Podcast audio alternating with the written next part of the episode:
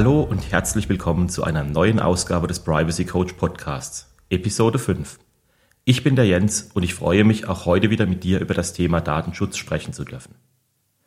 Ein Thema, mit dem ich immer wieder in meiner Beratungspraxis konfrontiert werde, ist die Frage nach dem richtigen Umgang mit Bewerbungen. Einerseits zeigt mir dies, dass es ein interessantes Thema für eine Podcast-Folge ist, zum anderen aber auch, dass es den meisten Unternehmen durchaus bewusst ist, wie sensibel Bewerbungen eigentlich sind. Befassen wir uns in der heutigen Episode also einmal etwas näher mit dem Thema Bewerbungen und dem richtigen Umgang mit Bewerbungen. Bereits im Vorfeld des Bewerbungseingangs müssen wir uns mit dem Thema Datenschutz beschäftigen. Viele Unternehmen bieten mittlerweile die Möglichkeit an, sich über ein Bewerbungsportal auf der eigenen Homepage zu bewerben. Gibt der Bewerber dort seine Daten ein, so liegt bereits eine Verarbeitung personenbezogener Daten vor. Entsprechend müssen wir auch bereits zu diesem Zeitpunkt unsere Informationspflichten nach Artikel 13, 14 DSGVO erfüllen. Dies erfolgt bei Online-Medien in der Regel über eine hinterlegte Datenschutzerklärung im Tool. Bei manchen Tools kann man hier eine eigenständige Datenschutzerklärung hinterlegen, bei anderen kann man nur auf die übergeordnete Datenschutzerklärung der Homepage verweisen. Bei der Neueinführung solcher Bewerberportale wird es allerdings gerne vergessen, diese Datenschutzerklärung zu hinterlegen beziehungsweise die vorhandene entsprechend zu ergänzen. Hier solltet ihr also zu unbedingt darauf achten. Natürlich können Bewerbungen auch auf anderen Wegen eingehen, beispielsweise in Form einer E-Mail. Auch hier sind die Informationspflichten gleichermaßen zu erfüllen. Dies kann in Form einer direkten Bereitstellung der Information erfolgen oder natürlich auch durch einen Verweis auf die online hinterlegte Datenschutzerklärung, sofern diese die entsprechenden Angaben beinhaltet. Eine eingegangene Bewerbung dient der Entscheidung über die Begründung eines Beschäftigungsverhältnisses und darf selbstverständlich hierzu auch verwendet und an die entsprechenden an der Entscheidung beteiligten Fachabteilungen weitergegeben werden. Diese Zulässigkeit ergibt sich in Deutschland aus 26 Bundesdatenschutzgesetz. Natürlich ist die Weitergabe auf die Stellen zu beschränken, welche die Bewerbung auch wirklich benötigen, und dabei sind auch die üblichen Sorgfaltspflichten zu beachten. Eine Weitergabe der Bewerbung ist nur innerhalb des jeweiligen Unternehmens zulässig. Eine Weitergabe innerhalb der Unternehmensgruppe an ein anderes Unternehmen oder die Einstellung in einen gemeinsamen Bewerberpool für die Unternehmensgruppe ist dagegen nur mit vorheriger Einwilligung des Bewerbers zulässig. In den nächsten Schritten werden dann die Bewerbungsunterlagen üblicherweise gesichtet, gegebenenfalls werden Bewerbungsgespräche durchgeführt und auch die Mitbestimmung des Betriebsrates findet statt. Im Idealfall hat man im Anschluss einen neuen Mitarbeiter gefunden und möchte diesen einstellen. In diesem Fall dürfen die Angaben aus der Bewerbung, soweit sie für das Beschäftigungsverhältnis relevant sind, auch in die Personalunterlagen übernommen und dort auch vorgehalten werden. Unterlagen, welche nach der Einstellung nicht mehr benötigt werden, sind dagegen dem Bewerber zurückzugeben bzw. zu löschen. Hat sich das Unternehmen gegen einen Bewerber entschieden, oder entscheidet sich der Bewerber gegen die Einstellung durch das Unternehmen, so sind die Bewerbungsunterlagen an den Bewerber zurückzugeben, beziehungsweise seine Bewerbung und die in diesem Zusammenhang gespeicherten Daten sind zu löschen.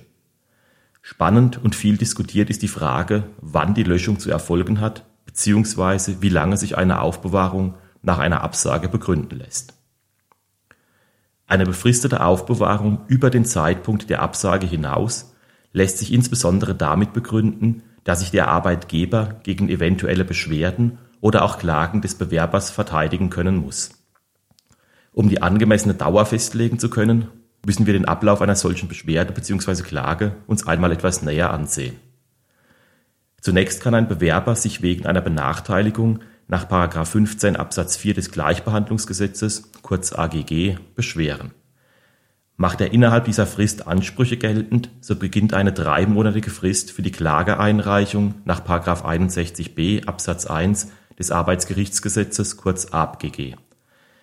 Rechnet man nun noch einen Monat für die Abwicklung hinzu, so kommt man auf 2 plus 3 plus 1, also sechs Monate, die man als Aufbewahrungsfrist begründen könnte. Was hierbei gerne vergessen wird, ist die Tatsache, dass die dreimonatige Frist zur Klageeinreichung nur stattet, wenn sich der Bewerber innerhalb der ersten beiden Monate wegen einer Benachteiligung beschwert hat.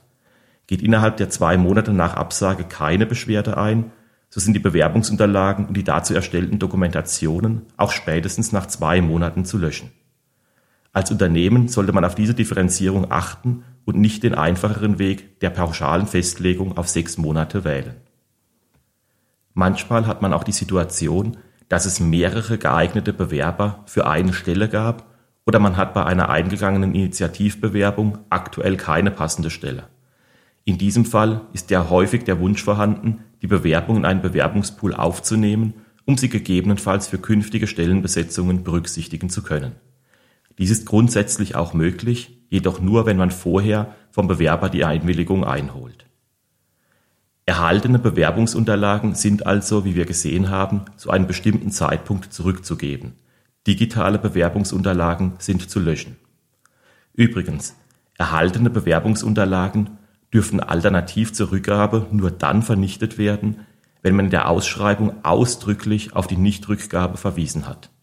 Achtet man nicht darauf, so kann man für kostenrelevante Unterlagen wie beglaubigte Kopien oder Lichtbilder auch schadenersatzpflichtig werden. Jedenfalls haben wir einige Unterlagen, welche wir löschen bzw. vernichten müssen. Und dabei muss natürlich auf eine datenschutzkonforme Entsorgung geachtet werden. Hier macht es zunächst einmal Sinn, dass dies von einer zentralen Stelle aus vorgenommen wird. Das heißt, alle Stellen, welche Bewerbungsunterlagen erhalten, sollten diese auch wieder an eine zentrale Stelle, beispielsweise die Personalabteilung, zurückgeben. Papiergebundene Unterlagen können über einen lokalen Aktenvernichter oder durch einen beauftragten Dienstleister gemäß den Vorgaben der DIN 66399 gelöscht werden. Näheres regelt in den meisten Unternehmen ein Konzept zur datenschutzkonformen Vernichtung von Unterlagen.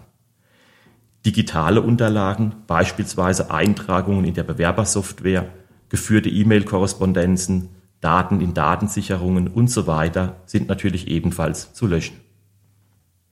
Grundsätzlich könnte ein Bewerber auch sein Recht auf Datenübertragbarkeit geltend machen und eine Bereitstellung seiner Daten auf einem gängigen, maschinenlesbaren Format einfordern. Also beispielsweise die Bereitstellung der Daten als XML-Datei auf einem USB-Stick. Dies gilt für alle Daten, welche er im Rahmen einer Einwilligung oder im Rahmen der Vertragsanbahnung bzw. Vertragsdurchführung bereitgestellt hat. In der Praxis wird dieses Recht von Bewerbern allerdings kaum nachgefragt. Eine Besonderheit sind Initiativbewerbungen. Hier liegt beim Bewerbungseingang zunächst noch keine Datenerhebung und damit keine Datenverarbeitung vor, da das Unternehmen diese Daten nicht aktiv angefordert hat. Entsprechend müsste der Arbeitgeber auf eine Initiativbewerbung hin überhaupt nicht reagieren und dürfte die Unterlagen auch löschen bzw. vernichten. Eine weitere Besonderheit ist die von vielen Unternehmen durchgeführten Abgleiche mit den Antiterrorlisten der EU bzw. der UN. Nach der entsprechenden EU-Verordnung, welche unmittelbar geltendes Recht in allen Mitgliedstaaten ist, dürfen Personen, welche dem Terrorismusverdacht unterliegen, keine finanziellen Zuwendungen bekommen.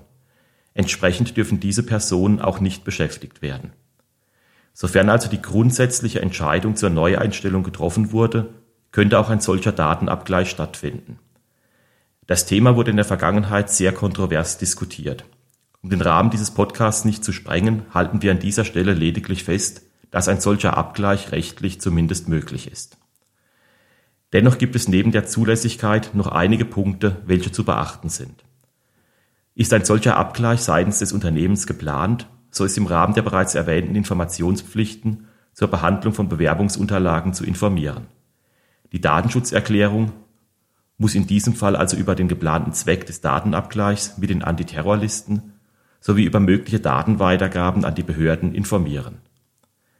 Weiterhin muss bei einem positiven Ergebnis der Bewerber auch informiert werden, da er dann im Rahmen von Anhörungen möglicherweise eine Klärung und eine Aufhebung des Beschäftigungsverbotes erwirken könnte. Weil ich es ebenfalls häufig gefragt wurde.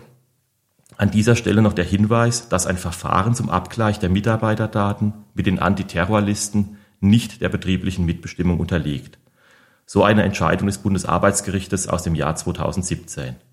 Aber selbstverständlich besteht immer die Möglichkeit einer freiwilligen Betriebsvereinbarung hierzu. Ich hoffe, ich konnte dir vermitteln, dass du einiges in Bezug auf den datenschutzkonformen Umgang mit Bewerbungsunterlagen beachten musst.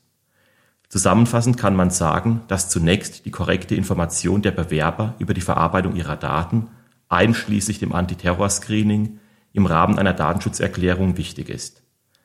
Bei der Bearbeitung der Bewerbung ist dann darauf zu achten, dass die Daten nur im erforderlichen Umfang und unter Beachtung der Sorgfaltspflichten intern weitergegeben und anschließend wieder an eine zentrale Stelle zurückgegeben werden, wo sie dann gelöscht werden.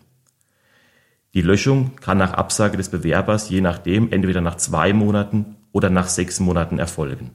Längere Aufbewahrungszeiten oder die Weitergabe an andere Unternehmen in der Unternehmensgruppe sind nur mit der ausdrücklichen Zustimmung des Bewerbers zulässig.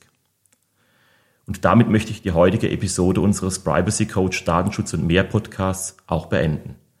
Ich hoffe, ihr konntet wieder ein paar nützliche Informationen aus der heutigen Ausgabe mitnehmen. Als kleine Information zum Ende. Wir arbeiten im Hintergrund natürlich weiter fleißig an unserer neuen Lernplattform und ich hoffe, dass ich euch hierzu schon bald neue Informationen geben kann. Ansonsten freue ich mich, euch schon bald wieder zu einer neuen Podcast-Folge hier begrüßen zu dürfen. Ich wünsche uns allen noch einen schönen Herbst und hoffentlich auch einige sonnige Tage.